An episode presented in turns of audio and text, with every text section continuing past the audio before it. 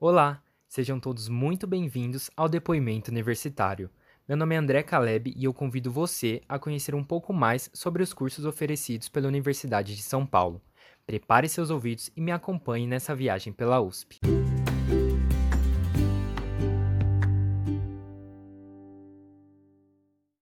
Você já ouviu falar sobre a USP? Sabe o que ela é? Onde vive? Do que se alimenta? Bom, o objetivo desse primeiro episódio do Depoimento Universitário é apresentar a Universidade de São Paulo e falar um pouco sobre a sua atuação na sociedade. Vou começar me apresentando. Como eu já disse, meu nome é André Caleb. Eu faço engenharia agronômica e licenciatura na Escola Superior de Agricultura Luiz Queiroz, ou ESALC, que é o campus da USP em Piracicaba.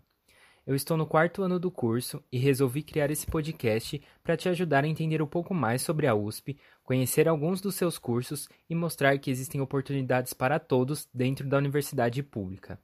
O depoimento universitário trará estudantes de diferentes cursos para falar sobre suas vivências e também apresentará algumas informações que estão na Carta de Serviços da USP, um documento online lançado em outubro desse ano de 2020 que reúne informações sobre suas atividades e serviços que presta.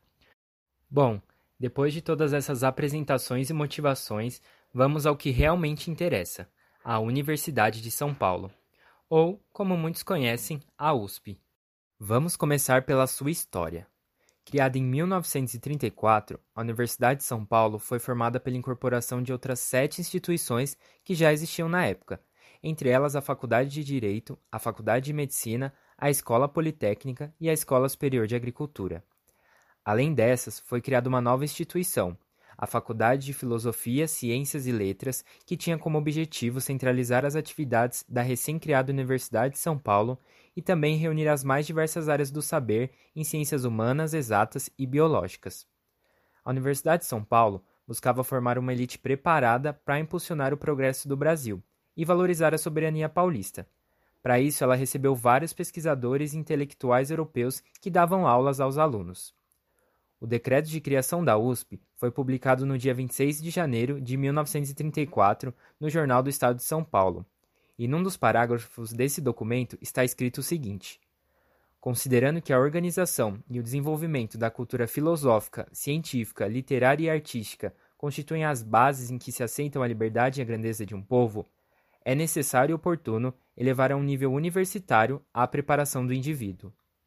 Bom, é claro que os estudantes da Universidade de São Paulo eram em sua maioria homens brancos de elite, mas após 86 anos de história, esse cenário vem mudando, graças a programas de inclusão social na universidade.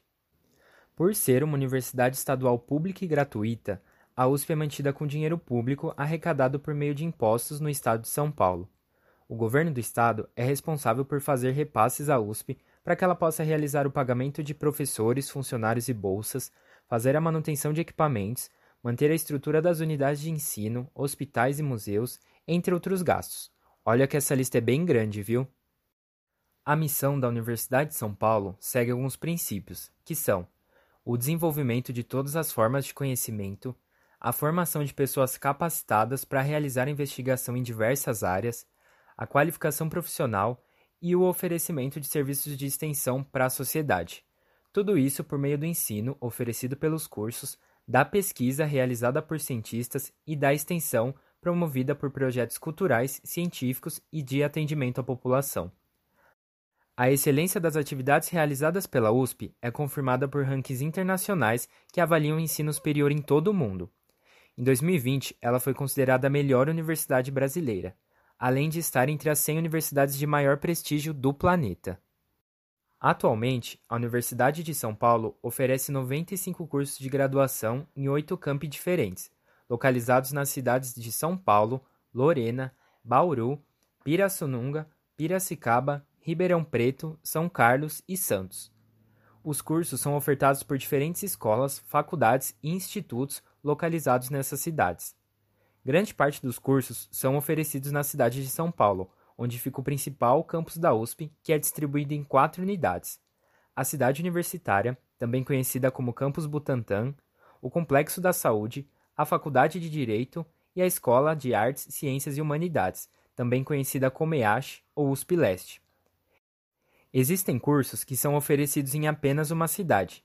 A engenharia agronômica, por exemplo, é oferecida somente em Piracicaba. Já outros podem ser encontrados em mais de um campus. Bom, depois de todo esse discurso sobre a USP, vou finalizar ressaltando que a Universidade de São Paulo, uma instituição de relevância nacional e internacional, é constituída por pessoas. São professores, estudantes, pesquisadores e funcionários que colaboram com o seu sucesso.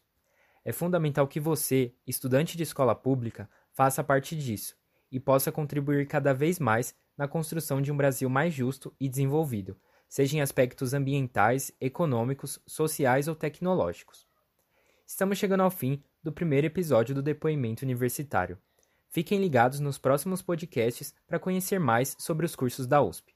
Muito obrigado e até mais!